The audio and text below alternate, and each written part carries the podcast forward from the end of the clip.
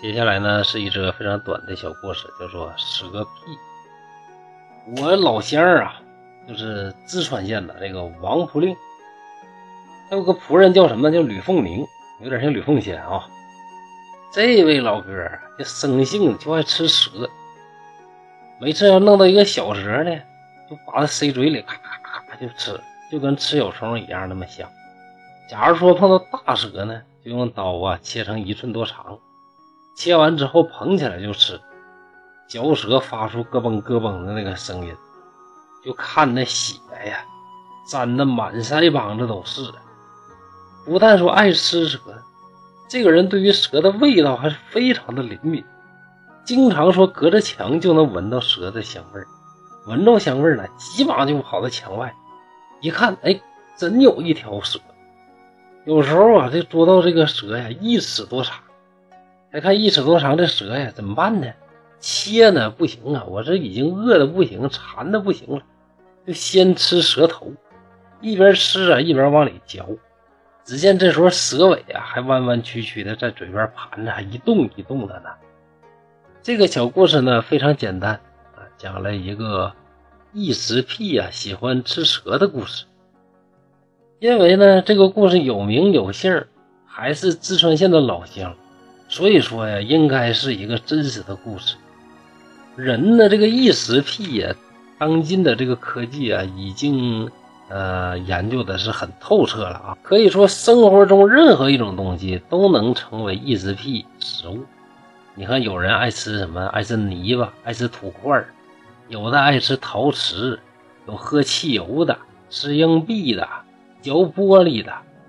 有人就说呀，这异食癖呀，肯定是有特异功能。其实不是的啊，异食癖呢，就是一种病因特别复杂的疾病。有的呢，可能是这个心理因素啊，精神疾病啊，呃，发育障碍导致这个异食癖。有的确实缺乏微量元素，缺这微量元素呢，哎，含有这个微量元素的这东西呢，就会特别吸引他啊。还有是铅中毒。铅中毒导致什么呢？就是精神系统的严重的中枢病变、变形发作、行为异常、语言这个功能呢发育迟缓这种的。还有一种是什么？寄生虫的感染，什么蛔虫、钩虫啊，各种寄生虫、寄生虫分泌这个毒素刺激肠管，引起贫血啊，诱发异食癖。嗯，这个故事里边的这位呢，嗯，很明显呐，微量元素缺乏或者铅中毒，我感觉不太像。很有可能呢，或者是精神疾病，或者是肚里边感染了这个寄生虫，所以说呢，他就特别喜欢吃蛇啊，这是典型的异食癖的一种。除了吃蛇之外呢，还有很多人呢就生吃五毒啊，这个什么蝎子、蜈蚣什么都吃，虽然不常见的，但是确实有这样的一个事儿啊。全世界这个蛇类呢，大约有两千七百种，其中有毒的蛇呢，约占四分之一。通常呢都是颜色特别鲜艳，蛇头呢呈三角形的啊，往往是毒蛇。咱们国家呢两千七百种蛇呀，我们有一百八十多种吧，其中毒蛇呢约有四十七种。南方盛产毒蛇，北方呢毒蛇就比较少，通常都是没有毒的蛇。最常见的就是赤链蛇，赤链蛇呀背部是黑绿色的。有红色的这个条纹啊、斑点啊这种，吕凤宁爱吃蛇这个特点呢，要么就是全吞咔吧咔吧嚼，要么呢就先嚼它这个头。它这个吃法肯定不是毒蛇了，毒蛇咬它一下了，这个毒牙咬它了，这个小命就得搭理。所以说它这个吃法应该是没有毒的蛇。一般人吃蛇都是先得给它弄熟，对吧？传说。毒越大的蛇肉呢越鲜美，因为毒蛇这个毒呢，其实都在这个牙里边这个毒腺里边，肉里边呢是没有毒的啊，所以这个是完全可以吃的，不像河豚啊那个很危险。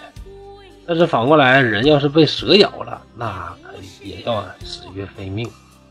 通过这个故事呢，可以知道，咱们经常说什么妖怪，说妖怪吃人呢，这个太血腥太残忍了。就说猛兽吃人呐，太血腥了。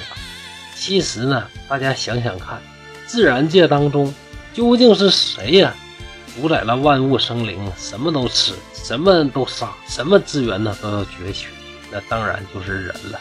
人呢，才是这个世上最可怕、最不善良、最凶恶、最残暴、最无耻的怪兽怪物。您说是不是呢？好啊，非常简短的一个故事呢，就到这里了。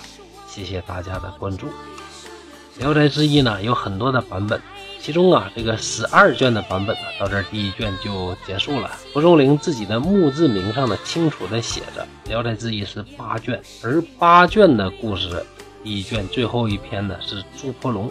希望大家呢能够不断的支持我，激励我啊，让我呢有足够的信心呢。黄黄的这个四百九十多篇故事呢，一一的给大家讲。